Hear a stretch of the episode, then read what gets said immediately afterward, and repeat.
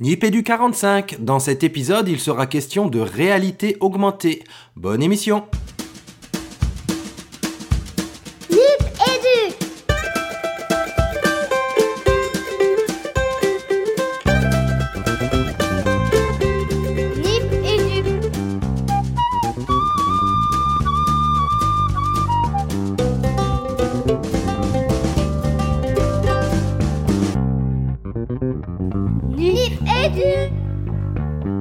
Nipédu, Nipédu épisode 45, spécial euh, réalité augmentée. Donc aujourd'hui, je rentre tout de suite dans le vif du sujet avec trois invités qu'on va accueillir tout de suite, même avant les, co-animateurs, copains co-animateurs. Euh, on reçoit aujourd'hui euh, trois enseignants de niveaux différents. Enfin, pour l'instant, ils sont deux à être présents. On espère avoir le troisième en cours de route. Ben, je vais commencer par François Jour. Bonjour François. Bonjour amis, bonjour. Ça va bien en cette, euh, ce petit mois de rentrée, on va dire? On est, on est bien dans le bain déjà, hein. ça rentre tout de suite à l'école euh, dès que second jour, c'est parti, hein, font les manettes à Bruxelles. Et on a aussi là pour le moment Jean-Philippe Solané-Moulin. Salut Jean-Philippe. Ouais, bonjour, bonjour à tous. Alors bien? et toi? On sait 20 Ouais. jours de rentrée, c'est aussi déjà tout est tout est calé? Ah bah yeah, là, ils sont partis à fond. Réalité augmentée. Ça commence? C'est ça. Et donc évidemment, hein, je suis pas seul, loin de là, je pourrais pas faire ça seul, impossible. Il y a Fabien qui, nous accompagne. Alors, Coucou. salut Régis, salut Nico, et surtout salut à François, à Jean-Philippe et à Yannick qui va pas tarder à nous rejoindre. On est très très heureux de, de tous vous retrouver pour euh, cette euh, riche émission augmentée autour de la réalité augmentée. Et l'IUN de la troupe, Nicolas. Salut Nico. Ah bah quand même. Salut. Salut à tous. Salut Fabien. Salut Régis. Salut aux invités. Voilà, effectivement, une émission euh, euh, qu'on va dédier à la réalité augmentée. C'est pas tout à fait innocent non plus, Régis, parce qu'on a un événement euh, du côté de, de des Nipcast qui qui nous a amené à accélérer la préparation de cette émission, je crois. Ouais, c'est ça. J'en touche quelques mots euh, et on l'a dit à nos invités. Donc c'est aussi cette émission, elle entre aussi dans le cadre de la NIPConf euh, qui aura lieu. euh, D'ailleurs, il faut que je ressorte le document tout de suite. Le 30 octobre à Lausanne, donc autour de les trois hashtags hein, de la NIPConf, comprendre, tester, partager. Et donc cette émission, avec un peu de chance, alors c'est, ça va être une mise en abîme de le dire, mais elle pourrait peut-être être diffusée sur les ondes lausannoises pendant la semaine de la NIPConf. Et il y aura justement dans cette conférence euh, des événements, des, des, des, éléments autour de la réalité augmentée. Donc on espère découvrir plein de choses grâce à vous sur les usages pédagogiques de la réalité augmentée. Euh, je regarde ma petite fiche de lancement. Et ben, je vous propose d'aller tout de suite, si vous avez quelque chose, les garçons, sur la parole aux auditeurs. La parole aux auditeurs La parole aux auditeurs Qui se lance? Bah écoute, euh, moi j'aimerais remercier encore une fois tous les retours très positifs euh, qu'on a eu dernièrement sur, euh, sur les réseaux sociaux, donc principalement Twitter et via Educ. Je voulais aussi remercier donc remercier tous ces tous les auditeurs qui nous ont envoyé des messages toujours sympathiques, notamment autour des deux épisodes qui couvraient l'événement de la rentrée pour le numérique éducatif Ludovia. Mais il y a plutôt que, que de donner la parole aux auditeurs, aux auditeurs et de revenir sur, euh, sur quelque chose qui aurait déjà été fait, il y a des projets, Régis, euh, pour Nipédu, non? Pour vraiment donner la, la parole aux auditeurs, j'ai envie de dire. Oui, l'idée c'est le mon IPDU. Euh, on a fait un premier test, j'ai pas encore écouté les capsules. Alors l'idée de mon IPDU de cette année, c'est le nom de code, mais j'ai l'impression qu'il va rester parce qu'il a bien été trouvé par Fabien, qui m'a bien repassé la patate chaude, merci. Donc mon IPDU, l'idée cette année, on aimerait vraiment euh, bah, donner la parole à tout le monde, et dans le sens de donner la parole, que si vous êtes intéressé par couvrir un événement, par nous envoyer des capsules sur un thème particulier, nous on se fera un plaisir de monter un épisode autour de vos capsules ou de, de vos interviews d'événements pour, en faire entre, pour en faire entre guillemets un mon IPDU. On aimerait bien des, des épisodes, pardon, des exercices, oh là là, des épisodes plus courts qu'on pourrait diffuser peut-être entre deux épisodes classiques. Je le présente bien, Ça vous Ouais, va tu, tu le présentes très bien. Alors, euh, vous voyez pas le chat, nous, euh, c'est euh, la joie qu'on peut avoir à préparer cette émission. On a les petits commentaires de côté, notamment de nos, nos invités qui sont un peu moqueurs ce soir. Euh, N'hésitez pas, c'est de l'artisanal, c'est ça qu'on veut. Euh, vous, avez, vous êtes dans un événement, vous vivez quelque chose autour de l'école, l'éducation, le numérique. Vous avez un smartphone à disponibilité ou à disposition, ou vous avez un meilleur appareil qui vous permettra une super captation sonore. Vous prenez, vous nous envoyez. Et vous inquiétez pas, on en fera quelque chose. Ce quelque chose, c'est nous qui le ferons, mais ce sera effectivement votre production à tous les auditeurs pour donner une, vraiment une vision d'ensemble de, de ce que peut être ce, numérique euh, éducatif dont j'aime de, de moins en moins la dénomination, mais on va la garder euh, pour l'instant faute de mieux. Et euh, ce sera vraiment votre nippé du nom. On a hâte de voir ce que ça peut donner. On a déjà des gens qui ont, vraiment joué le jeu, notamment au travers du, de ce grand événement qui a été le hackathon pédagogique, pour ceux qui l'ont vécu en tant que participants ou, en tant que, euh, que spectateurs, j'ai envie de dire. Et puis on a euh, deux, trois autres personnes que vous connaissez qui nous ont préparé des capsules de 2 à 3 minutes qui sont vraiment, vraiment, vraiment savoureuses. Donc n'hésitez pas à contribuer, envoyer, vous trouverez le moyen de le faire. On vous donne pas de process, hein, c'est de l'artisanal. C'est là où vous êtes le meilleur, on pense. C'est ça. Comme nous, il y a François qui nous dit justement, en coulisses, on voit bien que c'est artisanal. Ah, mais carrément, et on le revendique. Euh, je vous propose qu'on se lance dans les actus. C'est parti. Les actus. Les actus. Les actus Alors, les actus. Oh là là, en cette rentrée, une tonne d'actus. Alors, on va passer la patate chaude à Nikos ce coup-ci. Ouais, une tonne, il faut, faut, faut prioriser. Moi, j'ai choisi euh, de, de relire une petite info qui est relativement fraîche euh, et puis qui concerne un petit peu Nipédu parce qu'on on a tous été attentifs à ça. C'est euh, la publication par PISA des résultats euh, au, au sein de l'OCDE de l'im- de l'impact des outils numériques sur les apprentissages euh, et, et qui montrerait que euh, finalement la plus-value des outils numériques sur les apprentissages en mathématiques et en lecture, compréhension sur support numérique n'est pas si facile à mesurer. Alors, euh, on peut le dire comme ça, on peut d'abord remarquer aussi que euh, pour une fois depuis très longtemps, la France se situe plutôt pas mal dans la moyenne des pays de l'OCDE euh, dans PISA, et déjà je crois que euh, ça mériterait d'être euh, euh, souligné. Et puis ensuite, pour avoir épluché ça euh, en détail, notamment euh, au cours de la journée. Alors je, vais vous la faire courte, mais je peux, vous renvoyer. Je me mettrai des notes de l'émission, dans les notes de l'émission, euh, quelques, infographies à ce sujet-là. Euh, en fait, c'est pas aussi simple que ça, et, surtout, l'étude ne, cherche peut-être pas à montrer entièrement ou à mesurer entièrement l'effet du numérique. Euh, on est bien sur des performances en mathématiques et en lecture et absolument pas sur tous les autres aspects que peuvent engendrer euh, le numérique dans, dans les classes. Euh, Je parle de la motivation, de l'autonomie, de la responsabilisation. Euh, tout ça est absolument évincé. Et donc, bah, voilà, comme, comme, toutes les, comme toutes les enquêtes, comme toutes les évaluations, c'est un prisme avec un angle et une optique, une approche. En ce sens-là, bah, l'enquête répond à la question posée, mais, euh, mais on s'aperçoit que c'était peut-être pas cette question-là qui, en tout cas, nous, euh, à Nipédu, nous intéressait. Voilà. Les invités, vous avez peut-être envie de dire un mot là-dessus? Euh, Moi, j'ai marqué euh, dans le chat excellent commentaire de Nicolas. J'ai pas pris connaissance de la de l'étude autrement que par les articles qui ont été produits, mais c'est vrai qu'en les lisant, je me demandais d'une part, je me disais d'une part que le le- l'intégration du numérique, il y a une part de responsabilité de notre part, euh, de la part des écoles, euh, parce qu'on va accompagner, euh, parce qu'on n'est pas, c'est toujours l'idée hein, que les élèves, euh, les jeunes gens que sont les élèves, ne sont pas, disons, il n'y a pas que les profs qui s'occupent d'eux, quoi. Il y a Mm. aussi, il y a aussi un, un immense, une euh, d'immenses forces d'industrie, allez, pour parler un peu comme un, un philosophe euh, emphatique parfois, mais euh, très pertinent, très profond, euh, Bernard Stiegler. Il y a aussi des, des, des, des entreprises de captation de l'attention, quoi. Mm. Je retire Mais, que. C'est- une des informations clés de, de- de l'enquête PISA qui montre qu'en fait les élèves les plus performants, ce sont ceux qui ont un usage restreint des du numérique en classe.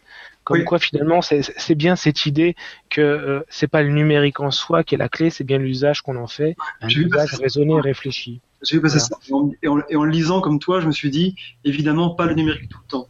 Ben voilà, bien sûr. Mais j'ai euh, j'ai l'impression que personne n'a jamais dit ça. C'est vraiment une, euh, une interprétation. Et c'est vrai qu'on pose souvent la question. Là, on est des utilisateurs de tablettes. Et l'une des premières questions qu'on pose toujours, c'est Ouah, tu utilises ça tout le temps, tous les jours, toute la journée? Bah non, quand on en a besoin, à certains moments. Il y a des jours où on l'utilise pas. J'ai l'impression qu'on dit qu'on qu'on est euh, qu'il faut être un prof numérique. L'idée, c'est qu'on utilise le numérique tout le temps et pour tout, mais c'est pas du tout ça. Et on sait Mm. très bien, nous-mêmes encore plus d'ailleurs, je pense que ça marcherait pas comme ça, c'est pas possible. Et si je puis dire, je peux dire encore un truc là, on a un temps de parole. Bien non? sûr. Il y a un temps de parole, c'est moi qui, qui le donne, donc c'est bon, tu peux y aller. Non, mais je, je rajouterais aussi que, enfin, dans mon expérience personnelle, ça rejoint peut-être la vôtre, euh, le numérique et, et, enfin, disons, euh, euh, l'intensification de mes usages numériques euh, a, a correspondu aussi avec la redécouverte que j'ai faite de techniques de groupe pas du tout numériques. Et, et ça et en retour, ça me fait faire des choses euh, que je trouve pédagogiquement intelligentes et qui sont pas numériques en classe. Mais c'est le numérique qui me sensibilise aussi à ça. Parce qu'il m'habitue à être, à sortir des, à sortir du rail un peu, à sortir de mes habitudes de prof. Mm. euh, euh, un peu trop centré sur ce que je dis. Ouais, c'est vrai, c'est une bonne euh, façon de voir les choses aussi, là. Ça fait tilt aussi, ouais. Cette Ouais. idée-là, que le numérique nous apporte des choses. En retour, en retour, oui. Ouais, c'est ça. Euh, je, je continue avec l'actu parce que moi je vais être Bien très sûr. court euh, autour de, ben, de la rentrée. on a des nouveaux enseignants un peu partout qui arrivent sur le terrain. Il y en a dans mon école. D'ailleurs, un petit coucou aux collègues. Et moi j'avais envie juste de présenter rapidement deux bouquins pour les jeunes enseignants qui peuvent être sympas, que j'ai dans ma bibliothèque et que j'ai ressorti. Euh, un, de, un que sais-je aux presses universitaires françaises, Les 100 mots de l'éducation, que je trouve sympa parce que je le ressors de temps en temps. Il a été mis à jour là.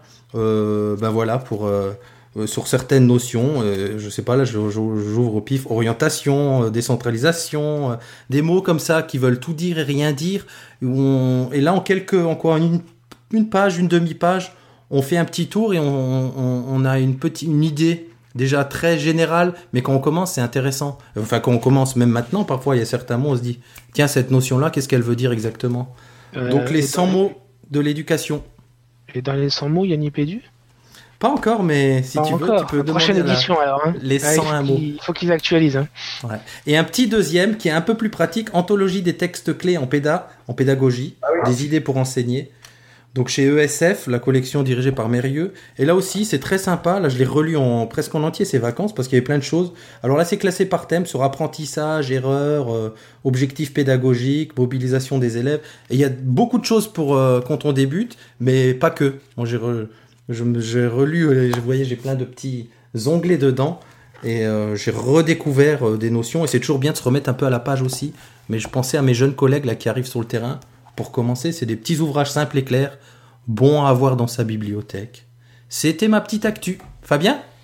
Moi, ça me fait rigoler parce que je vais faire une actu très perso. Vous avez pas l'image, mais il nous a montré les ouvrages à l'écran et il y avait ces petits post-it. Et comme je suis en train de Mm. lire un bouquin qu'il m'a prêté, j'ai les post-it dedans. Donc c'est un peu de la réalité augmentée aussi ce que je fais avec les, les bouquins qu'on s'échange. C'est comme si j'avais- si c'était cliquable et qu'on avait le commentaire dessus, ça serait encore mieux, Régis. Alors écoute, tu vas rire, mais je le place du coup. Tu vois, les onglets, ils ont des couleurs. Et les couleurs, ils ont un, un- ont un sens chez moi. J'ai un, un petit sommaire d'onglets. Les rouges, c'est des citations. Enfin, il y a des choses, tu vois. Donc c'est presque cliquable pour moi. En tout cas, je sais que quand je recherche une citation, j'ai l'onglet de telle couleur. euh, Voilà, et je garde cette petite technique pour chaque bouquin. Moi, je vais être très C'est le rapide. côté hein, parce psychopathe que... de, Régi- de Régis. Non, c'est le côté que Non, quand non. tu le relis euh, trois ans Non, après, non. tu sais. C'est un truc de psychopathe. Donc, Parce que Fabien- vous savez pas, mais en fait, il a un code couleur, mais il est obligé de faire des commandes personnalisées des post-it parce qu'il faut 24 couleurs de post-it. Non, mais je commande toujours les mêmes post-it, du coup, c'est vrai. Bon, passons. Fabien, ton actu? Ouais, alors ça va être très bref parce que Nico me signale qu'on a déjà bouffé pas mal de temps. Euh, deux articles qui m'ont particulièrement intéressé euh, cette semaine. Donc le premier article, il vient de Richard Wells, iPad for School. Vous savez que je l'aime beaucoup.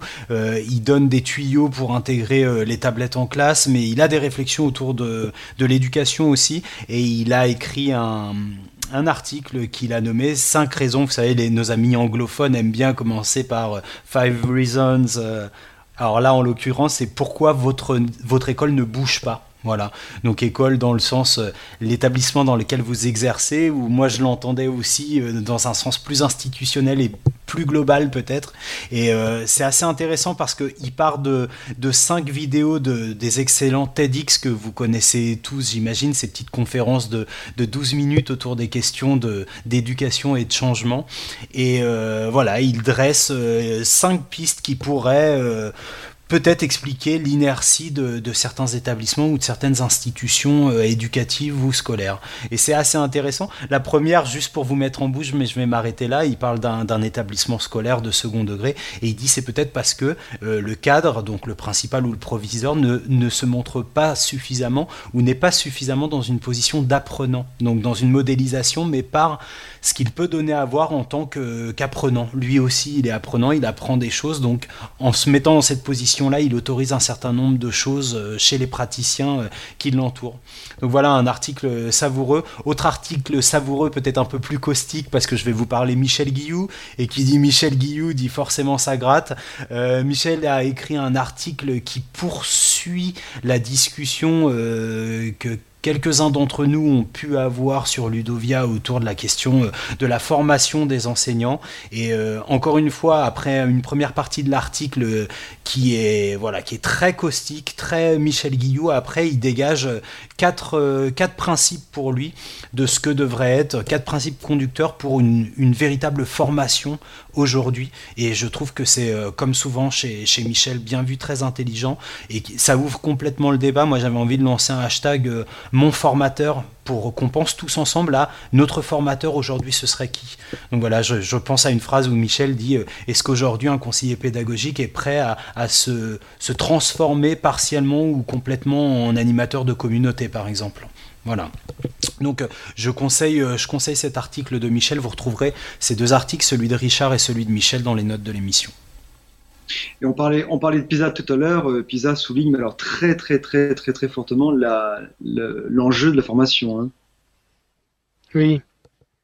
Mettre ça vraiment en avant. Oui, absolument. Bon, c'est parti. On entre dans le vif du sujet avec la première partie de l'émission. Vous avez dit réalité augmentée le dossier de Nipédu. Alors, on va faire euh, un peu plus connaissance avec nos invités. Euh, ben, qu'on va laisser se présenter un peu plus euh, avant que dans l'introduction de tout à l'heure. On va commencer ce coup-ci par, Jean-Philippe peut-être? Jean-Philippe, qui es-tu pour nos auditeurs qui n'auraient pas écouté ben, un IPDU dans lequel tu étais ou qui ne te suivraient pas sur Twitter? Alors, donc, euh, bah, Jean-Philippe Solane-Moulin, je suis enseignant en élémentaire, en CM2. Euh, je suis un petit peu formateur aussi, plus enseignant que formateur. Hein. Donc, je travaille pour le Canopé, pour l'ISFEC, quoi, pour la formation initiale et la formation continue. Voilà, et puis euh, je retweet, quoi, j'utilise pas mal Twitter en classe, Carto aussi, voilà, avec l'alias Jipsou. Euh, puis voilà, quoi, un petit peu de réalité augmentée, un petit peu de Google Apps for Education, hein. un petit peu de tweeté. Voilà. Un petit peu de tout. Euh, ouais. Donc aujourd'hui, pour la réalité augmentée, alors j'en profite juste pour caser que tu étais donc euh, à réécouter l'épisode spécial Google Gaff, dont tu es un, utilisateur en classe. Voilà, là, là de, plus en plus. Et de plus en plus. François Jourde, rebonjour. Bonjour. Mais qui es-tu donc? Je suis, quelqu'un qui vous parle depuis Bruxelles parce que j'ai la chance d'y habiter depuis euh, une douzaine d'années. Euh, j'ai travaillé à Lille longtemps et maintenant je suis en poste dans une école internationale, une école européenne où j'enseigne la philosophie euh, en français. Et puis j'ai reçu aujourd'hui ma lettre, j'ai viens de nommer, j'ai passé un échelon à l'ancienneté, les gars. Félicitations. Bravo. Donc hashtag carrière fulgurante c'est quand même une journée, non seulement je passe à Nipédu, mais en plus j'ai euh, voilà, promu à l'ancienneté. Donc ça fait vraiment du bien, quoi. Euh, donc voilà, je suis récompensé pour tous mes efforts. Donc, alors mes efforts, c'est quoi? Mais c'est que bah, j'essaye de, faire mon boulot pour de philo et, euh, et, je le fais avec beaucoup de plaisir, beaucoup de bonheur. D'autant plus que euh, j'arrive à augmenter de façon très joueuse et, très motivante et très artisanale, comme des choses intéressantes que nous avons là, la pédagogie par le numérique. qui, euh, effectivement me donne plein d'idées. Alors je, suis un peu agnostique sur les outils, mais c'est vrai que pour rejoindre, euh, rejoindre euh, Jean-Philippe à l'instant, le, les, applications Google sont assez centrales dans mon, travail, mais, euh, voilà, mais, mais, pas seulement. J'essaie de faire feu de tout bois.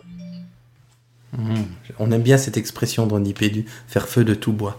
Alors, en préparant cette émission, justement, François, puisque tu as la parole, tu nous as envoyé un lien vers une carte mentale que tu as faite autour de la réalité augmentée. Et j'avoue qu'il y a certains termes que j'ai découverts. Moi, je connaissais réalité virtuelle, réalité augmentée, mais j'ai découvert aussi virtualité augmentée, réalité mixte. Est-ce que tu pourrais nous faire un petit point sur ces, ce qui se cache derrière ces technologies et ces terminologies? Sachant que là, aujourd'hui, on est sur réalité augmentée, mais c'est bien peut-être pour commencer l'émission de faire un point là-dessus. Mmh. Ok, alors c'est assez. Euh, donc on essaye, on, peut essayer de, de, de, de, catégoriser un peu les choses. Euh, alors il y a un, des chercheurs euh, anglo-saxons qui ont proposé euh, de tracer une ligne qu'ils appellent le, le, continu, le, continuum de la, du virtuel ou de la virtualité. Et en gros, euh, on va, si on part de la gauche, on est dans la réalité, euh, 100% réalité. Si on est tout à fait à l'autre bout de l'échelle à droite, on sera dans la, dans la virtualité euh, totale. La virtualité étant ici euh, des simulacres euh, numériquement produits, des simulacres. Et alors, entre ces deux pôles de notre échelle, à gauche et à droite, la réalité et la virtualité, euh, bon, il y, a des, étapes. Alors, on peut, distinguer euh, simplement. Bon, la réalité, c'est euh, la, présence de la chose directement. La virtualité, c'est quand c'est que des simulacres. Et puis entre les deux, il y a une zone qu'on peut appeler qu'il propose d'appeler, mais c'est assez intelligent comme catégorie, la, réalité mixte. La réalité mixte, dans laquelle il y aurait plutôt vers la gauche, plutôt vers la réalité, ce qu'on appelle la réalité augmentée.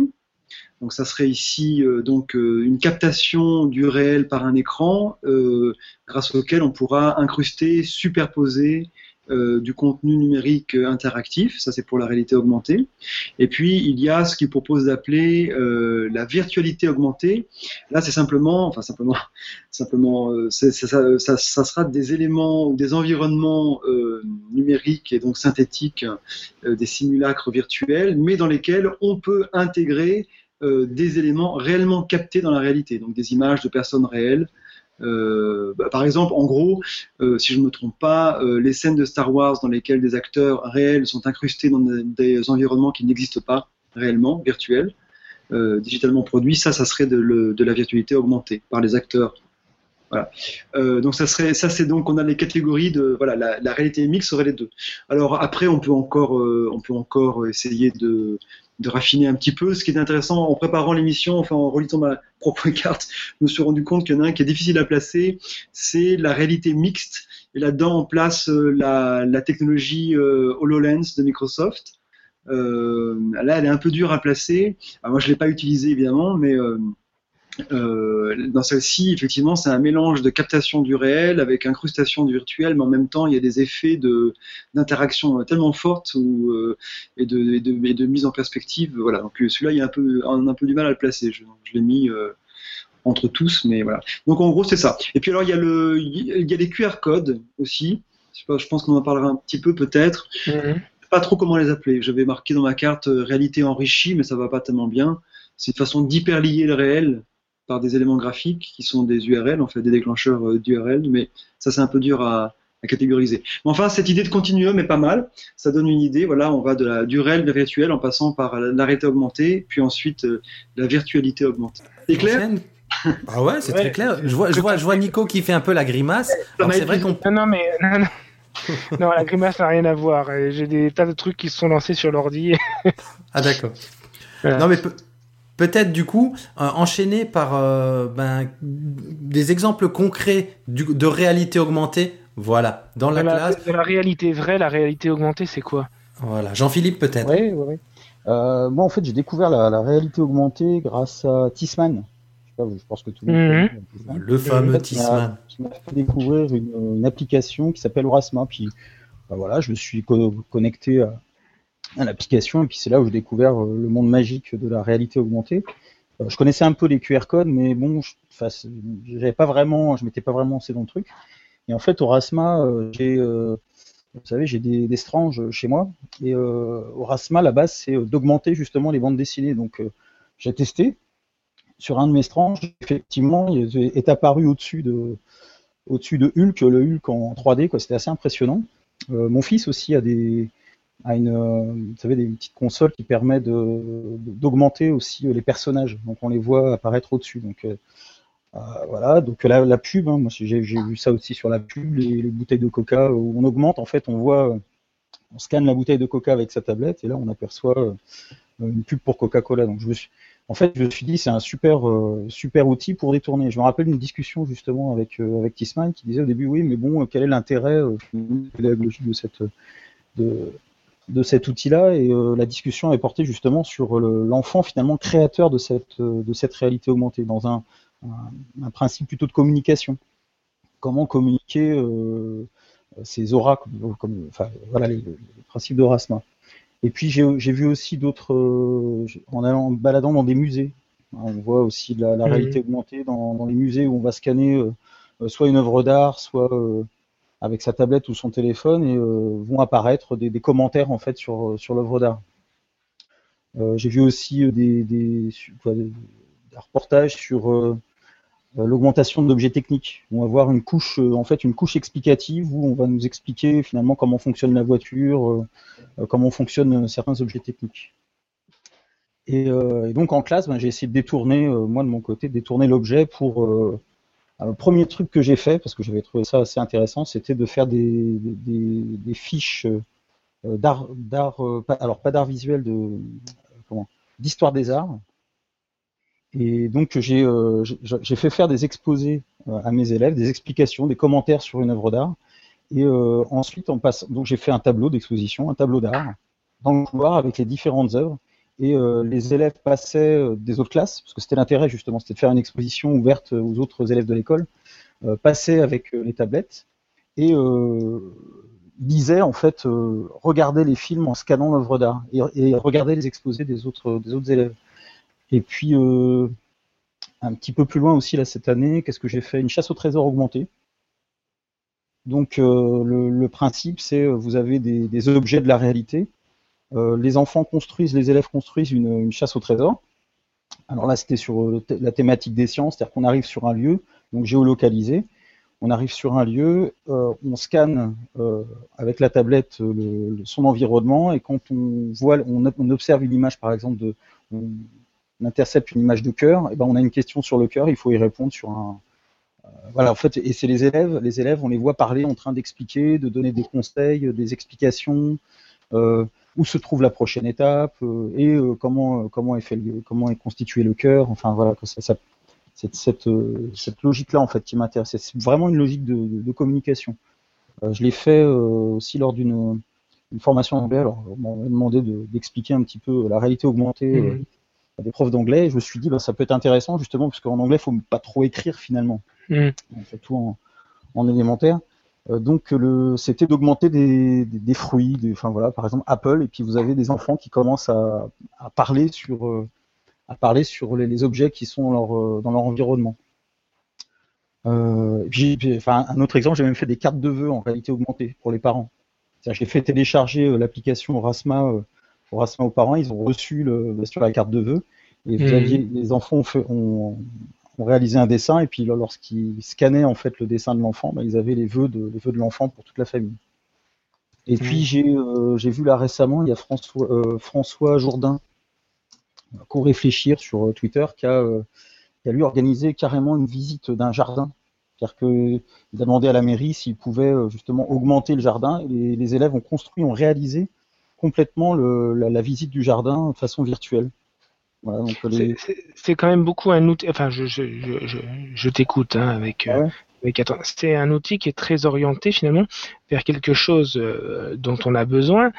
Euh, c'est vers l'oral pour beaucoup beaucoup. Alors, chez les élèves. C'est- autant d'occasions de travailler l'oral avec l'expression Voilà, orale c'est- chez les élèves. Je pense que, j'ai validé par exemple d'augmenter son affichage de classe. Euh, j'ai proposé à mes collègues de maternelle Ah, oui, bien vu ça. d'avoir, euh, en fait de, de, de- de faire euh, commenter les productions des, des maternelles sur euh, sur Orasma. Mhm. Voilà, donc j'imagine aussi, il y a plein de possibilités. Enfin, je vois le, le principe, par exemple, d'un livre de la première de couverture, c'est dans une bibliothèque. Chaque semaine, un élève qui présente, euh, qui, qui présente un livre, euh, fiche de lecture, et puis euh, les enfants scannent, le, scannent la couverture, la, le- la première de couverture, et ils ont une petite explication sur le bouquin, et, et ça peut Mhm. leur donner envie. Enfin, c'est vrai qu'il y a l'oral, mais on peut aussi, on peut aussi mettre de l'écrit. Par, en fait, par exemple, avec Horacement, on peut euh, proposer des liens cliquables vers des cartes, des cartes heuristiques, des cartes mentales, des, euh, des textes. C'est- Ça se fait pas uniquement à l'oral. C'est-à-dire qu'on peut, je pense, peut-être pour le cycle, cycle 4, aller encore, ou cycle 3, aller beaucoup plus loin que, que cette dimension purement orale. Alors c'est- une belle transition puisque là on a passé un petit peu au crible des usages de la maternelle jusqu'à euh, jusqu'au cycle 4. Toi François qui est au lycée et qui plus est enseignant en philosophie, on imaginerait que tu puisses être la dernière personne au monde, le dernier professionnel enseignant à intégrer la réalité augmentée dans tes pratiques. Et il se trouve que bien au contraire tu es parmi les pionniers, les premiers en tout cas de ce que j'en sais moi. Est-ce que tu pourrais, avec la modestie qui te caractérise, nous parler de quelques usages de, de cette réalité augmentée en philo C'est quand même un truc de ouf ça. Écoute, euh, alors, bah, euh, je, comment dire, euh, c'est pas malentendu en fait. Malentendu. Non, enfin, j'ai- pas mal. Alors, ça fait deux ans, donc j'ai découvert, euh, comme Jean-Philippe, euh, l'application Erasmus surtout en fait, hein, parce que ce qui s'est passé, c'est que euh, la chose traîne et puis, euh, enfin, est là un petit peu euh, incoative et puis euh, un, un opérateur euh, propose une application, un outil euh, qui a une, dimension grand public et pour nous les profs euh, gratuite et sans publicité. Donc on s'empare de ça. Enfin, je pense que c'est très déclencheur aussi. Un Rasma est venu et alors on, on a pu s'embarquer dans des dans des pratiques euh, parce que l'outil, voilà, on avait l'outil de quoi produire de façon efficace. Euh, alors moi, ce que j'ai fait, en fait, c'est venu du fait. Enfin, c'est une, ça, vient un peu de loin. Alors je vais, je vous fais le pitch un peu court. C'est que je, de, depuis longtemps, je fais produire à mes élèves toutes sortes de, de ressources autour du cours. Euh, la logique à chaque fois étant, euh, d'une part, qu'on comprend bien que ce qu'on transforme. C'est souvent aussi en transformant qu'on comprend. Donc, je leur demande de s'approprier le cours de façon créative et, et inventive et différente, avec des modalités de communication euh, différentes. Euh, et puis, euh, avec aussi le présupposé qu'on n'est pas là pour. Et puis, donc, ils me produisent des choses. C'est pas toujours numérique. Parfois, c'est papier. C'est une carte d'idée en papier. Mais bon, je peux la scanner, je peux la garder. Et donc, je m'étais retrouvé avec quand même pas mal de documentation, de ressources produites par les élèves. Alors, j'avais fait une première expérimentation qui a complètement foiré. Mais je sais pourquoi. Ma fille est à côté, elle se marre. Parce que euh, j'avais décidé, alors comme nous produisions des ressources de philo euh, qui étaient euh, tout à fait rapportables à beaucoup de manuels, de livres de la bibliothèque de philosophie, qui sur Voltaire, qui sur Rousseau, qui sur Marx, alors je me suis dit, embarquons, euh, hyper lions les livres de la bibliothèque aux ressources de philosophie. Donc ce que j'avais fait, c'est qu'on avait, j'avais, avec l'aide de ma bibliothécaire, de la bibliothécaire, on avait euh, euh, collé dans les livres, euh, des QR codes en fait, voilà. Des QR codes qui étaient hyper liés avec le site sur lequel je publie, c'est un blog, hein, je publie les ressources de la classe, en fait vers le hashtag hein, en question, la- Avec l'idée que s'il y avait des nouvelles ressources qui venaient, on pourrait les rajouter. Bon, alors ça va marcher. Pourquoi? Pour deux raisons. La première raison, c'est qu'à ce moment-là, il n'y avait pas de Wi-Fi. Il n'y avait pas de Wi-Fi dans la, bibliothèque. Et la structure métallique euh, du bâtiment fait que la 3G passait pas. Donc j'étais bien gentil avec mes QR codes. Euh, ça m'a, voilà, un peu occupé, mais ça servait à rien. Bon, et à ce moment-là, au plus profond de mon désespoir, quand le monde commençait à s'effondrer autour de moi, je me suis, j'ai vu arriver Orasma. Et comme j'avais un besoin, un questionnement pédagogique, ça m'a tout de suite apparu comme la solution. La solution, parce qu'à ce moment-là, euh, on pouvait euh, euh, faire les choses beaucoup plus flexibles. C'est-à-dire qu'avec le problème des QR codes, c'est que tu dois intervenir dans la ressource de la réalité. Tu dois aller placer ton QR code dans la réalité. Comme Mhm. Euh, Jean-Philippe à l'instant avec Orasma, mais tu, peux choisir quelque chose qui est déjà là dans la réalité et c'est ça qui va être le déclencheur et qui va activer les ressources. Et donc, euh, c'est beaucoup plus flexible et ça, ouvre des possibilités de créativité euh, vraiment très supérieures. D'autant plus que les QR codes, si tu es pas content de ta ressource qui est hyper liée, pour la changer, c'est tout un bazar parce que faire que le lien du QR code pointe ailleurs, c'est assez compliqué. Donc le QR code, c'est une technologie qui est robuste, très robuste, très fiable, mais pas très flexible. Et la réalité augmentée, notamment avec l'application Rasma qui est arrivée, c'est pas la seule, mais enfin bon, elle est très performante. Ça te permet d'hyperlier n'importe quel élément du réel à des ressources numériques sans le modifier lui-même. Donc, par exemple, comme disait Jean-Philippe, la couverture d'un livre qui est préexistante, tu ne fais Mhm. que seulement la, la, la, la définir comme un déclencheur. Et puis, si euh, dans un mois, une semaine, le lendemain, euh, tu n'es pas content de ce qui est déclenché, tu peux en amont euh, dans le, sur serveur modifier ce qui va se passer, les interactions.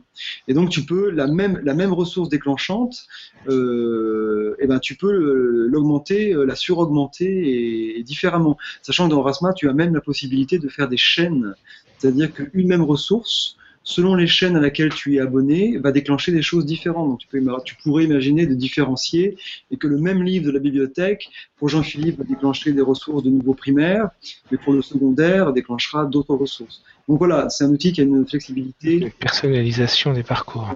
euh, très supérieure. Voilà. On parlera des limites tout à l'heure, hein, j'imagine, hein, mais pour, les, pour la positivité, c'est ça. Alors donc moi, ce que j'ai fait pour finir juste, comme on avait produit plein de ressources virtuelles, plein de ressources numériques avec euh, la classe, et qu'on a un manuel qui est très bien, mais qui est euh, complètement papier et qui n'a pas de version numérique, c'est euh, le, le- bah, un manuel, le, le Bled de Hachette. Alors, j'ai invité mes élèves à produire des ressources vraiment en lien avec le manuel, et je me suis amusé à augmenter le manuel papier, une surcouche numérique, euh, qui fait que quand les élèves euh, scannent, euh, filment en fait, regardent le manuel, la page du manuel à travers l'écran de leur appareil mobile, smartphone ou tablette, et bien ça fait surgir des ressources produites par moi seul parfois, mais généralement par eux. Et donc ça va être une augmentation, la petite vidéo qui va explicative, qui va jouer sur le contenu, le quiz, les hyperliens vers des ressources Mhm. En ligne, etc. Et j'avais produit pour l'occasion quelques pictogrammes euh, thématiques qui indiquaient sur la page, parce que sur Erasma, on peut créer de l'interaction, ça veut dire que tu peux afficher une ressource, par, exemple, excuse-moi, tu peux afficher un pictogramme sur la page, par exemple le pictogramme audio ou le pictogramme lien, ou le pictogramme quiz ou vidéo, et quand l'élève touche le pictogramme, le tapote sur son écran, alors ça va déclencher ta ressource. Donc tu peux même scénariser en fait euh, l'augmentation avec des interactions dans les éléments qui augmentent. Ça, ça je l'ai découvert euh, sur ton site, François, et ça, je connaissais pas hein, l'année dernière, là, quand où il y a, c'était l'année dernière que tu avais publié ça? C'est ça, c'est hallucinant à voir parce qu'on se pense que la réalité augmentée, c'est juste, je passe par exemple ma tablette au-dessus d'une ressource et il va tout de suite mettre en route une vidéo une photo ou un lien. Mais moi, j'ai découvert ça chez, chez toi. La première fois que je voyais ça, cette possibilité de, ouais, il peut afficher quelque chose directement, mais il peut aussi afficher quatre boutons que l'élève va choisir de de- d'actionner, quoi. Qui vers une vidéo, qui vers un autre lien. Donc ça, c'est c'est d'une richesse incroyable, je trouve. Ouais, Mm. D'autant plus que les- d'autant plus que l'application permet de positionner très finement les boutons. L'application en ligne, hein, pas tellement sur la tablette, mais en ligne, donc tu peux vraiment aller très très finement dans le positionnement des, des boutons ou des ressources. ouais. Voilà, à savoir que il y a deux choses, hein, un petit point technique. euh, Il y a effectivement l'or- l'or- alors peut-être que ça a changé. C'est pour ça que je parle sous couvert de nos deux experts euh, de ce soir. Il y a vraiment la solution applicative Orasma sur appareil mobile, et puis il y a cette euh, cette solution en ligne Orasma Studio qui autorise justement cette utilisation avec l'implémentation des pictogrammes dont tu parlais, François. Permet d'aller beaucoup plus loin. Je sais qu'en en CM2, euh, j'ai, enfin en, milieu d'année, j'ai réussi à faire produire les auras par mes élèves et à les augmenter et aller euh, à cliquer par exemple vers leur carte mentale sur la Première Guerre mondiale, leur leurs différentes productions.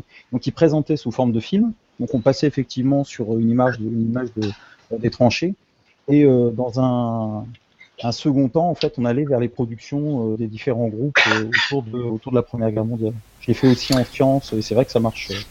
Et, j'en profite pour dire qu'on retrouve euh, quelque part dans euh, les ressources de la classe de Jean-Philippe une élève qui nous explique comment utiliser euh, Orasma via l'implémentation d'une capsule audio Audacity ou d'un je sais plus exactement.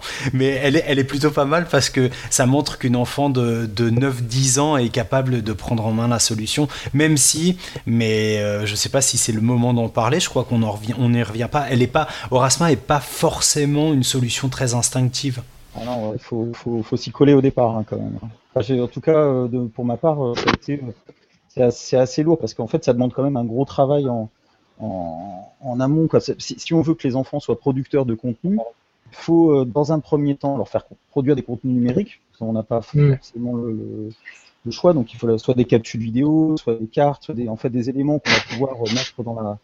Et c'est- là le plus complexe. Donc c'est euh, par exemple, là pour l'instant, on n'a pas encore fait, euh, on n'a pas encore réellement travaillé les orales. On est en train de travailler les capsules pour pouvoir, dans un second temps, euh, euh, réaliser les réaliser les orales, la réalité augmentée. Oui, François? Oui, je veux juste ajouter que ce que fait Jean-Philippe, c'est vraiment là où il faut aller. Moi, je suis pas allé jusque-là, je dois avouer. J'ai fait produire des ressources par mes élèves, mais j'ai pas pris la peine de les faire vraiment construire l'augmentation. C'est moi qui suis allé placer dans le manuel les éléments. Jean-Philippe, il est dans le step au-dessus, dans l'étape au-dessus, qui est beaucoup plus intéressante. C'est qu'il va faire produire de la réalité augmentée vraiment par les élèves, ce qui suppose une réflexion de leur part, accompagnée de c'est quoi augmenter, la pertinence, les connotations, euh, le discours, la narration, etc. Donc ça, j'ai pas encore fait. Orasma propose ces possibilités-là avec des comptes pour les élèves. Et là, je crois que c'est vraiment l'intérêt euh, où ça devient centré sur l'élève, parce que c'est vrai que bien souvent, ce qu'on voit sur Internet, on voit beaucoup de choses avec Orasma, a des choses qui sont très chouettes, mais c'est quand même souvent que des ressources faites par le prof en plus.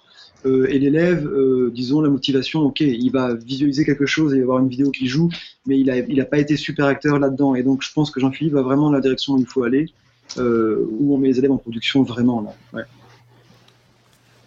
Je vous propose qu'on poursuive cette euh, très intéressante, euh, ces très intéressants échanges juste après la récré, si ça vous va. Ça va? Allez, on part en récré. C'est la récré. Alors, chers invités, avez-vous une récréation à partager avec vos camarades? Élève Jean-Philippe? Oui, oui, bah oui, euh, oui, j'ai, en fait, euh, découvert euh, un, Fab Lab juste à côté de mon école. Alors, c'est, à quoi? C'est à 500 mètres de, l'école où je suis. Donc, il a été ouvert il y a, un an. Et j'y suis allé pour une simple visite et je suis sorti avec des étoiles plein les yeux du Fab Lab. Imaginez des, imprimantes 3D, des Raspberry Pi, des petits ordinateurs, des découpeuses laser à commande numérique, des ingénieurs, des profs, des électriciens, des enfants, et un slogan écrit en gros sur le mur collaboratif. Donc euh, imaginez, euh, je suis sorti et ah, c'est parti cette année, je me suis mis en contact avec eux et, et c'est parti pour les nouveaux projets. Beaucoup de projets. voilà. Le Fab Lab, Fab Lab de Beauvais. Élève François Alors moi, écoutez, j'ai ma fille qui est dans mon bureau avec moi en direct, elle vient de voir ma, elle vient de voir ma bibliothèque, elle me dit la philosophie c'est grand.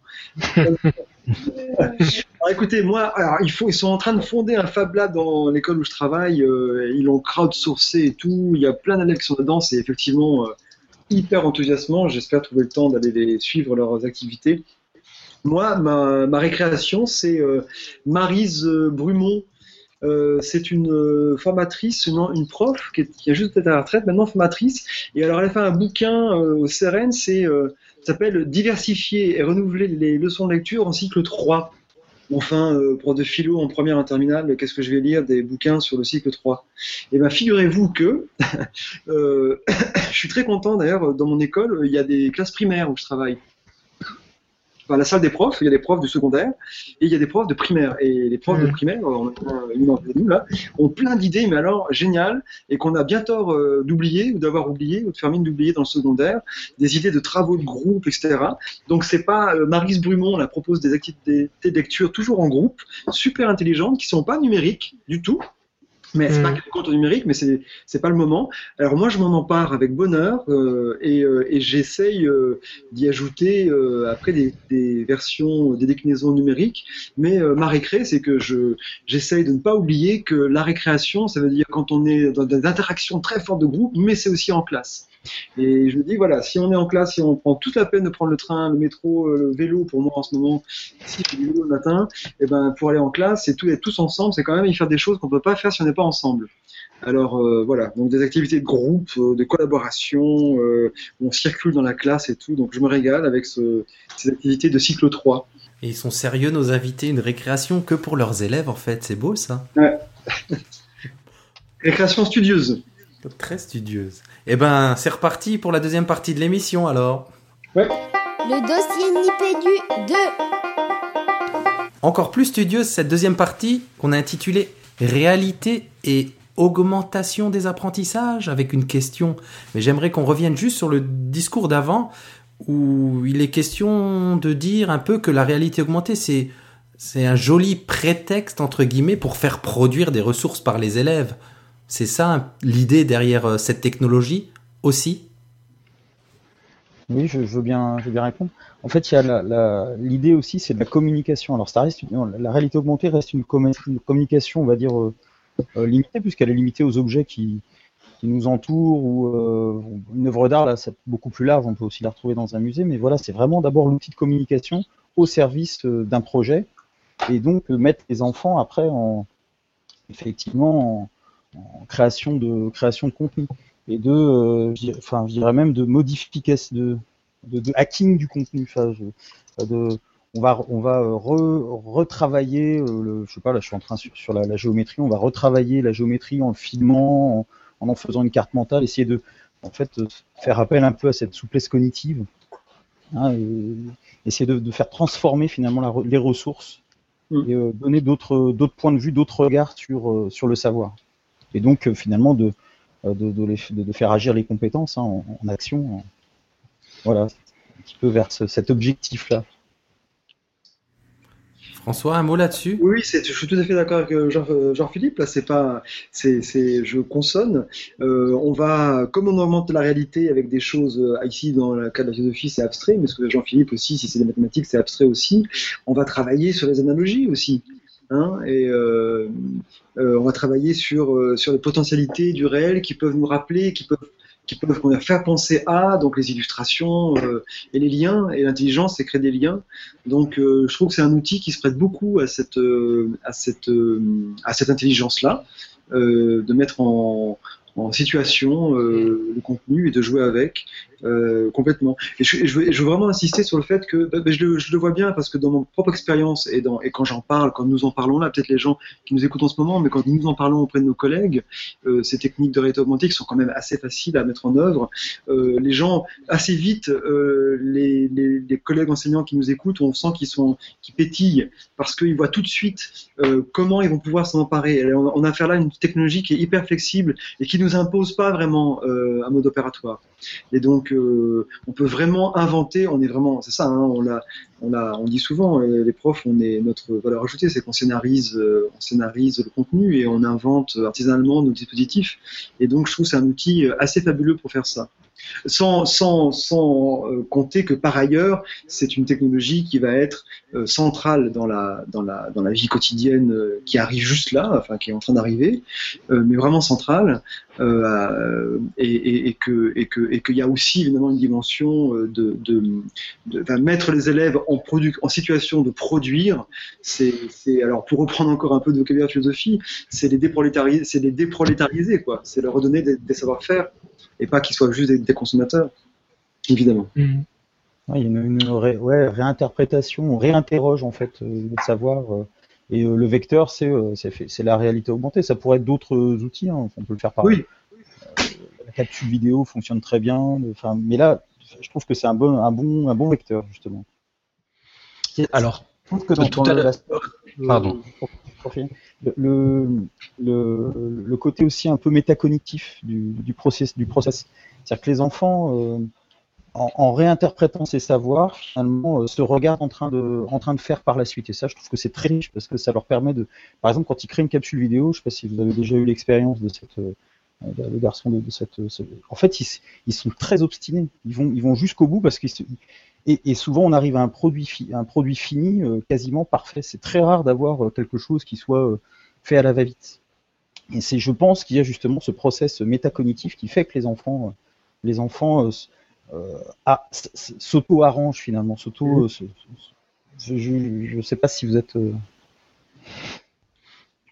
oui, avec, avec aussi cette dimension très forte que je pense qui est en, en filigrane, en, creux dans ce que dit Jean-Philippe à l'instant, qui est là, que les, on, fait produire à des élèves des ressources qui ont vocation à être publiées que dès que c'est publié, alors ça prend une autre dimension. quoi. C'est pas le petit truc qu'on fait entre quatre murs et qu'on va le casser. Il y a des choses qu'on fait comme ça qui n'ont pas vocation à être publiées, mais dès que ça a vocation à être publié, évidemment, il y a toute une éthique de publication, une posture, un enjeu, on a un public et tout.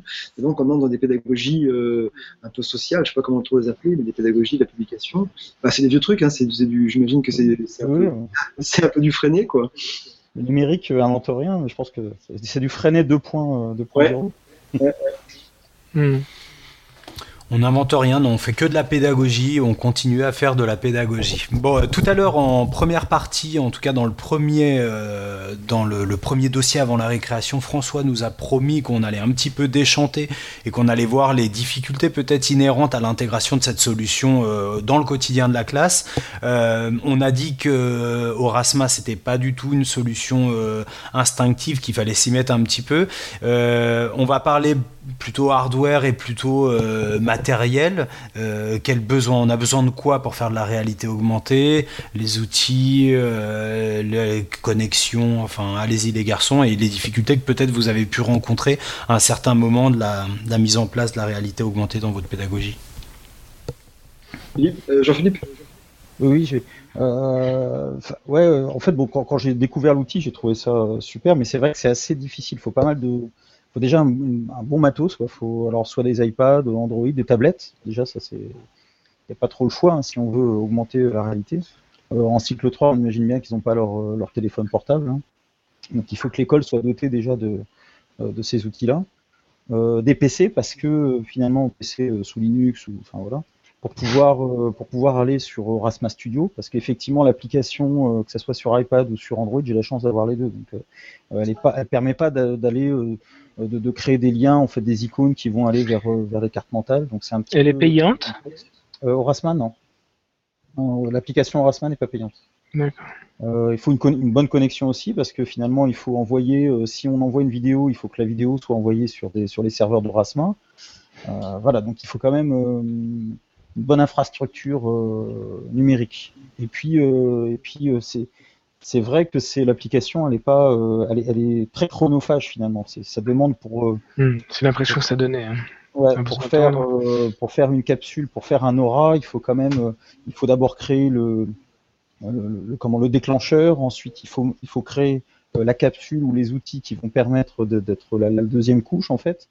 Et ça demande d'abord de la part de l'enseignant de s'auto-former pas mal, hein, ou d'avoir des, des, formations. Hmm. Et puis, euh, puis pour les enfants, c'est pas forcément évident. Ils voient tout de suite la, la, la, réalisation, puisque quand il suffit d'en montrer une, ils comprennent parfaitement le concept. Hein. Euh, par mm. contre, la création demande beaucoup plus de temps, et donc ça, c'est un projet qui doit être filé sur l'année. C'est-à-dire qu'on peut pas tout mettre en aura. Je pense qu'il faut se. Enfin, moi, en tout cas, je me cantonne là cette année. Je vais essayer d'augmenter mon affichage, par exemple. Voilà. C'est le truc. Je vais, je vais augmenter, euh, je vais augmenter mes outils. Vous voyez. ouais, ça, on sait que tu es un spécialiste de ça. Est-ce que, tu, est-ce que, tu, est-ce que tu arrives pour l'instant à recycler ou réutiliser les auras, les auras que tu as produits les années passées? Oui, en fait, là, par exemple, les, euh, euh, comment, les, tableaux, les tableaux qui ont déjà été euh, étudiés, donc je, déjà été étudiés, je les, je les ai laissés, je les ai laissés à la disposition des visiteurs de l'école et euh, j'en mets, d'autres en fait à disposition. Donc là, mon mur commence à. Là, ils ont, ils ont réalisé leur premier exposé, donc il va être filmé et puis ensuite euh, augmenté. Voilà, ça. Ce qui fait que je réutilise un petit peu. J'ai, certaines.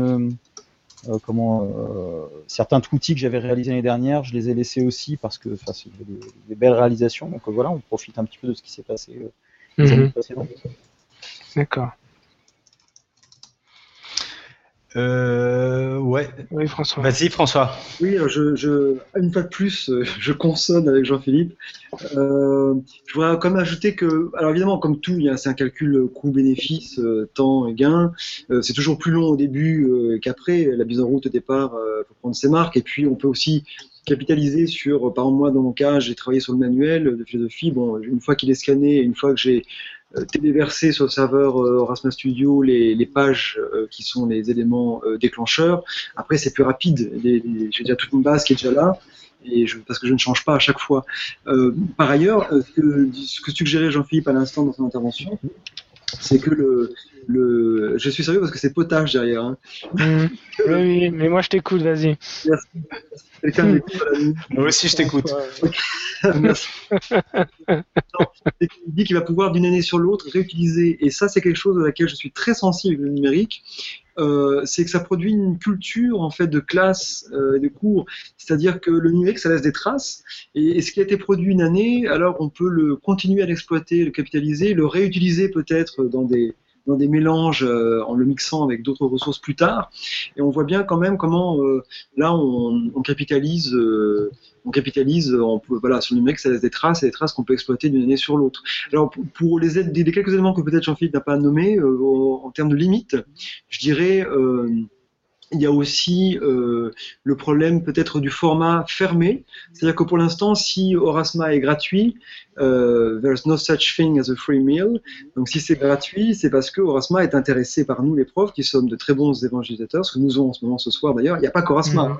qui utilise ça, mais Orasma a bien compris que s'il nous donne la gratuité pour les profs, alors on parle d'eux et on l'utilise, et si on fait tout ça, ils vont peut-être devenir un format un standard. Mais pour l'instant, c'est pas un standard. Ça veut dire que tout le travail que j'ai fait euh, ou que nous faisons sur Orasma, pour l'instant, euh, on ne peut pas, et un Belge dirait, on ne sait pas euh, l'exporter dans un autre format d'une marque concurrente. Alors, je ne sais pas trop où on est la, la où on est l'état des choses en ce moment. Est-ce qu'il y a un format qui se profile standard? Mais pour l'instant, voilà, donc c'est toujours un peu, faut se dire à l'avance que pour l'instant, les billes qu'on met dans Rasma, on ne pourra pas les reprendre dans euh, Augment ou dans d'autres applications qui existent euh, pour l'instant. Donc ça, c'est aussi une sérieuse limitation. Voilà. Maintenant, il faut quand même, faut quand même dire très clairement que Orasma, c'est quand même hyper puissant et qu'il y a zéro codage à faire. C'est tout une interface graphique, euh, c'est du glisser-déposer, et c'est quand même, on va dire, voilà, ils ont fait quand même beaucoup de chemin pour. Ce sont des applications qui font beaucoup de chemin pour venir vers nous quand même. Hein. Waouh Ça, c'est de l'enchaînement. Non, moi, juste. juste quand même. Euh, vas-y, euh, Nico. Non, mais euh, je, pense que. Ben, je sais pas si je, prends tes mots de la bouche, mais moi, je suis, à la fois séduit par, par la puissance de, des pratiques et effectivement euh, ces, derniers arguments là que tu avances, François, je les avais pas perçus. Autant le côté chronophage, bon, je, le percevais assez bien. Autant tous ces enjeux-là, effectivement, d'un investissement euh, euh, bah, productif, temporel important, qu'on peut capitaliser dans le temps tant qu'on est sur Orasma et puis après qu'on risque peut-être de perdre si jamais ça va pas. Bon, voilà, ça c'est intéressant. Et, du coup, si on avait des exemples concrets euh, à, donner, alors non pas la liste de ce que tu, ce que tu as dit tout à l'heure, mais euh, où est-ce qu'on peut voir des choses comme ça là sur Internet euh, Moi, j'ai vu un groupe sur un, Google Group, je crois, un réalité augmentée des usages pédagogiques. Oui, il y, a un, Google Group qui existe, euh, pour ce que je connais. Euh, sur Facebook, je ne sais pas. Il y a des Pinterest, enfin, il y a des, outils de curation euh, qui, curent comme il faut les choses. Donc, il y a un Pinterest, il y a sans doute plusieurs Pinterest, des Scoopit qui, qui collectent, qui agrègent les expérimentations faites. Il y en a beaucoup faites dans le monde anglo-saxon. Et ce qui est très intéressant, c'est que c'est fait à la fois dans l'univers du primaire, l'univers du secondaire, et euh, que ce soit dans les sciences, l'art, euh, les maths, euh, l'art, la philosophie avec moi, l'histoire géo, évidemment, toutes de choses. Donc c'est ça, ça, c'est vraiment large. Donc je pense que ce qui est bien pour avoir une vue efficace et rapide des choses, c'est d'aller voir sur le Pinterest et sur le Scoopit. Alors je pense que de mon côté, j'ai dû mettre les liens dans, mes, dans ma carte d'idées la fabuleuse équipe de Nipédu mettra le lien. J'ai mis les liens vers là où il faut aller voir pour la, pour la veille pédagogique. Mhm. il y a aussi la veille de ce, que, de ce qui se fait en état augmenté dans le monde, euh, dans le monde dans le vaste monde de l'école, et il y a eu aussi beaucoup beaucoup de choses. Euh, le, Google, les, communautés Google ou ce genre de choses, c'est plutôt alors là pour des gens qui, qui, qui, qui s'y mettent, qui veulent avoir vraiment des conseils. Mhm. Ok. Je, me permets de rajouter une chose, euh, pas dans le pédagogique, mais il y a le euh, réalité augmentée pro, il y a un site internet, on devait peut-être avoir Olivier Schimpf qui a monté ce site avec un, un collègue. Là, on peut voir des exemples concrets. Alors, c'est plus des pubs euh, dans la mode, dans, le, la, dans la communication, mais il y a des vrais exemples concrets pour voir aussi euh, euh, comment que ça peut se passer. Et j'en profite pour passer un petit appel parce que du coup, avec Olivier Schimpf que j'ai eu par téléphone, euh, bah, il cherche justement des profs comme vous là qui pouvaient euh, lui donner des pistes sur les usages pédagogiques. Donc rajouter une section typiquement, par exemple, pour commencer à son site, sur des usages pédagogiques de la réalité augmentée. Donc aller voir là-dessus aussi. Moi, j'aurais juste, en... pardon, juste envie de dire une chose. Vous, vous disiez que que c'est vrai que c'est chronophage et, peut-être compliqué en classe si on veut se lancer, mais j'encourage quand même les, collègues à tester juste des usages basiques de d'Orasma pour voir comment que ça fonctionne. Si on l'a pas fait, c'est quand même très étonnant les premières fois. Hein. Moi, j'ai pas du tout utilisé en classe, mais l'année dernière, quand j'ai vu le buzz autour de l'application, je me suis juste amusé, voilà, à faire des petits auras, bah, comme le disait Jean-Philippe, sur une bouteille de Coca, sur euh, sur un bouquin. Et la techno à la base, elle est quand même très simple. Une fois qu'on a compris le principe, même si c'est chronophage après, les premiers usages, il y, a un effet waouh quand même qui est intéressant même auprès des élèves. C'est vraiment intéressant de d'aussi de prendre cette entrée-là et de se dire, voilà, là, ça donne envie de, de capitaliser autour de cette application pour euh, rendre disponible. les, on fait par exemple en classe beaucoup de choses numériques. Euh, peut-être que regrouper ça par un projet autour de la réalité augmentée, ça peut être une entrée aussi. En tout cas, pour moi, ça m'intéresse de ce côté-là. Moi, je voudrais euh, ajouter quelque chose, plusieurs choses en réalité, mais je vais être très rapide, Nico, ne t'inquiète pas. Euh, L'année dernière, j'avais mis en place euh, une journée de formation autour de la réalité augmentée, qui partait notamment, je m'étais beaucoup inspiré des ressources et des usages de nos deux invités de ce soir.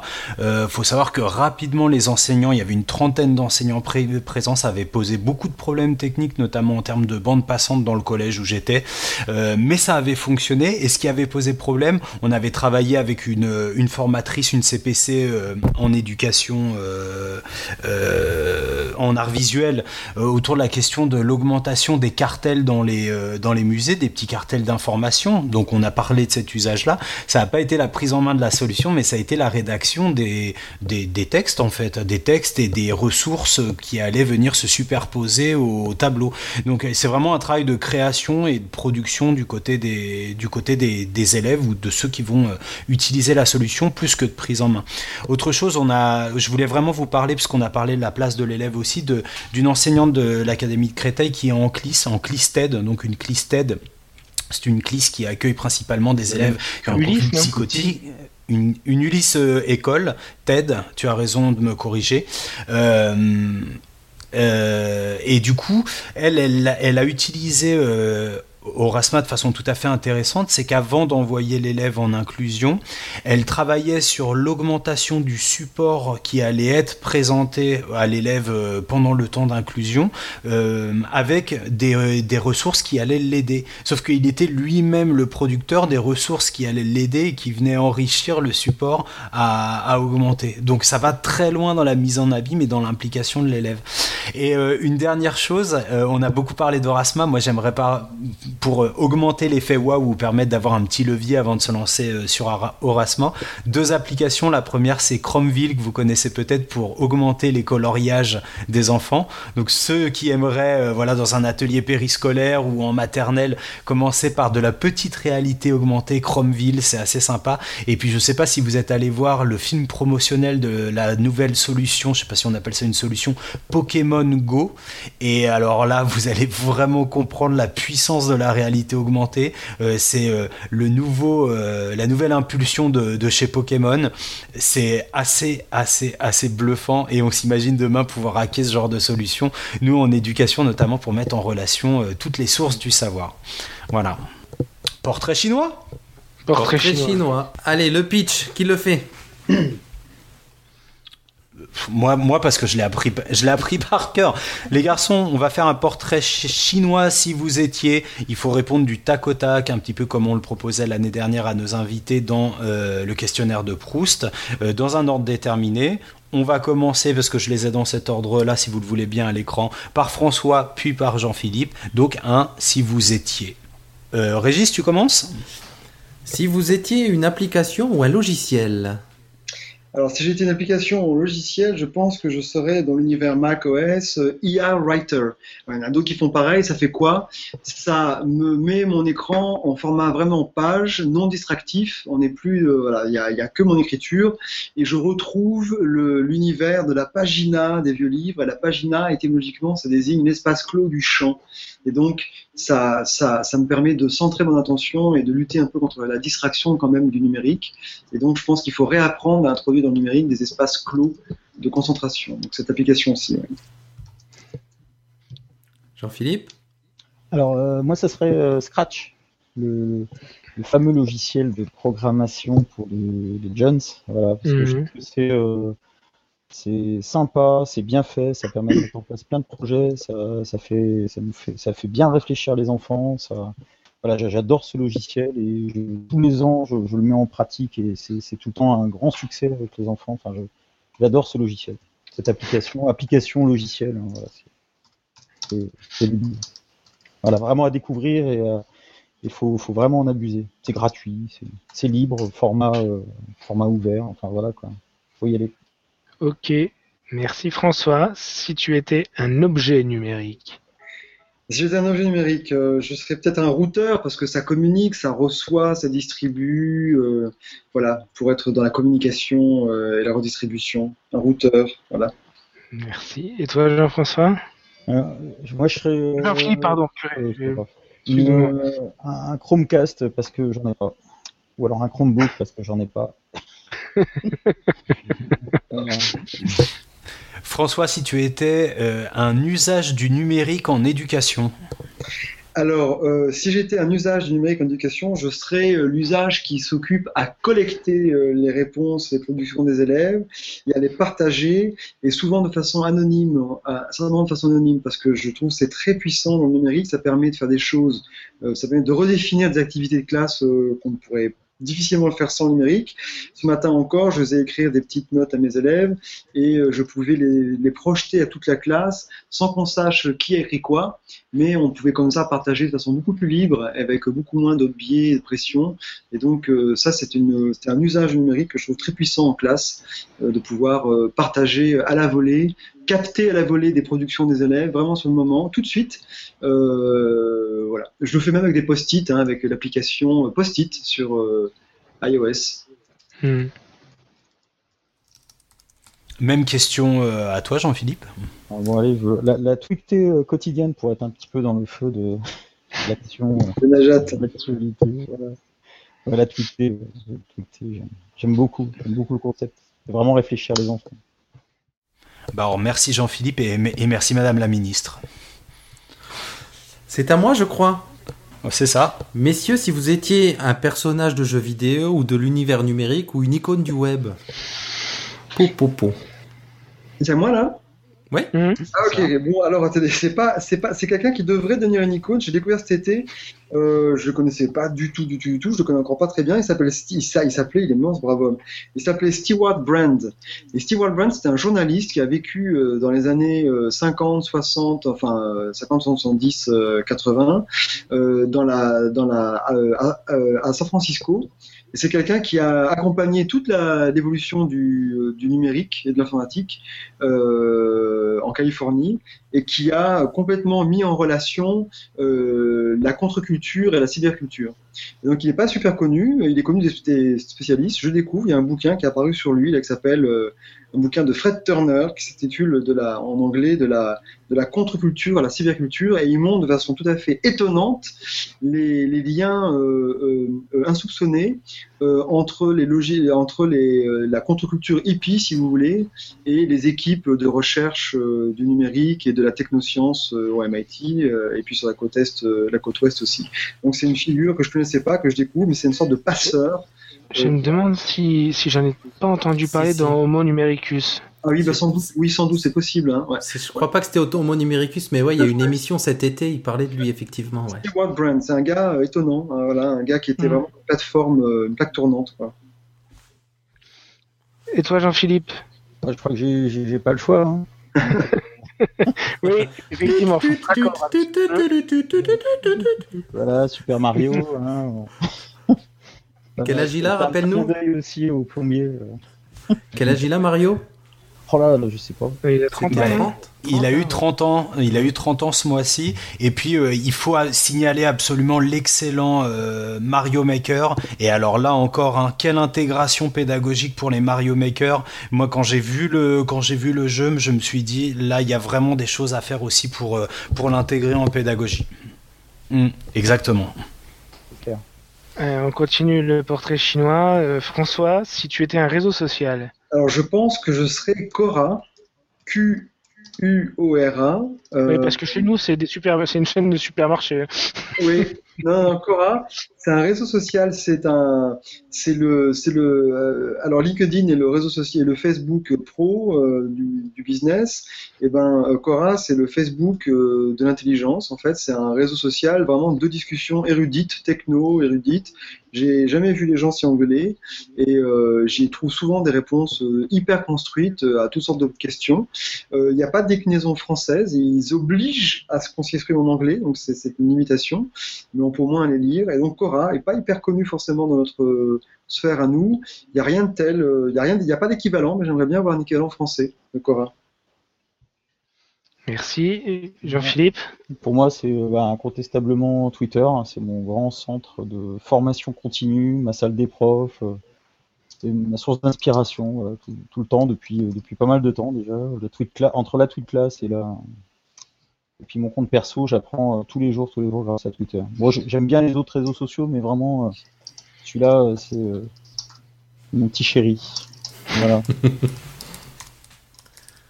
Euh, J'ai perdu le fil, c'est à moi. Ah, J'aime bien cette question. Alors, vous avez la possibilité de vous muer en troll l'espace de quelques secondes. Euh, Qu'est-ce que tu trollerais, toi, François?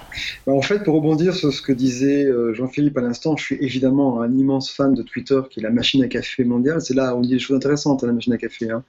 Euh, et mais mon, je trollerais volontiers les tweetos qui euh, font du bruit et qui polluent leur, euh, leur fil avec des discussions privées qui devraient le rester, mais qui mettent en public. Voilà, les gens qui n'ont pas compris qu'il y a la fonction euh, message privé. Et donc, euh, ça, c'est quelque chose qui m'horripile. Voilà. Pour- euh, à la même mesure que j'adore Twitter, en fait. hein. C'est pourquoi ça m'horripile beaucoup. Donc, je trollerai ces gens-là. on, a- on se discipline sur Twitter, s'il vous plaît. Oui, c'est un peu ça. Et, et moi, ça serait les, les, les, machins et les anti-trucs. Voilà. Pro, parce que ça, je, Hmm. je suis, je suis, euh, j'aime bien l'idée d'être opportuniste. Enfin, voilà, c'est ce qui- à partir du moment où c'est intéressant et, et sympa pour les enfants. Je suis, enfin, par exemple, j'ai installé Linux, euh, Linux dans ma classe, mais à côté, euh, j'ai un iPad et euh, voilà, ça, ça me pose pas de problème. Et quelquefois, les discussions sur Twitter, entre autres, euh, tournent Mm. autour de ça. Même, même à l'école, même les enseignants. Enfin, c'est c'est pénible à force autant. Euh, en faire feu de tout bois. hein. Votre devise, c'est la mienne aussi. Voilà. C'est ça, c'est beau. Bon, on termine par inspiration, coup de cœur, coup de gueule, parce que je suis sûr que vous nous avez préparé quelque chose de beau là. Inspiration, coup de cœur, coup de gueule. Coup de cœur. Inspiration, coup de gueule. François? Alors écoutez, je suis pas sûr d'avoir compris tout à fait le. Moi, je suis pas très coup de gueule, euh, je suis gentil, je suis un gentil garçon. Donc, euh, j'ai pas, pas un tempérament sanguin. Donc, euh, mais alors coup de cœur, euh, bon, il y en a eu un cet été, Eldevia, c'est un gars que j'avais rencontré déjà l'an passé, c'est Martial Pinkowski. Euh, il fait des trucs avec des puces NFC, des bracelets, euh, des tablettes. euh, et, et ce qui est génial de, de voir ce que fait ce gars-là, par exemple, c'est que c'est parce qu'il est un pédagogue et, hors pair et c'est quelqu'un qui a une vraie réflexion pédagogique qui fait des choses merveilleuses avec le numérique. Voilà, donc c'est euh, c'est ça mon coup de cœur euh, pour les personnes. Martial Pinkowski. En plus, il a le physique de Sam Shepard, ce qui ne gâche rien. Ouais, carrément. Jean-Philippe? Quelque chose qui m'exaspère. Euh, le- le- la, la mort du mec sympa dans Game of Thrones. Ça, c'est. euh, Non, oh non, on a dit on parlait pas. Ouf. Pip, pip, Oh. Mais- mais Stop. Non, euh, Tu veux qu'on nous, qu'on nous fasse Nipédu ou quoi Stop. non, le- Interdit de faire ce genre de révélation là. Non, On c'est sait pas pas où on en est dans les épisodes, tout ça. Donc. Non. C'était un spoiler, c'est ça?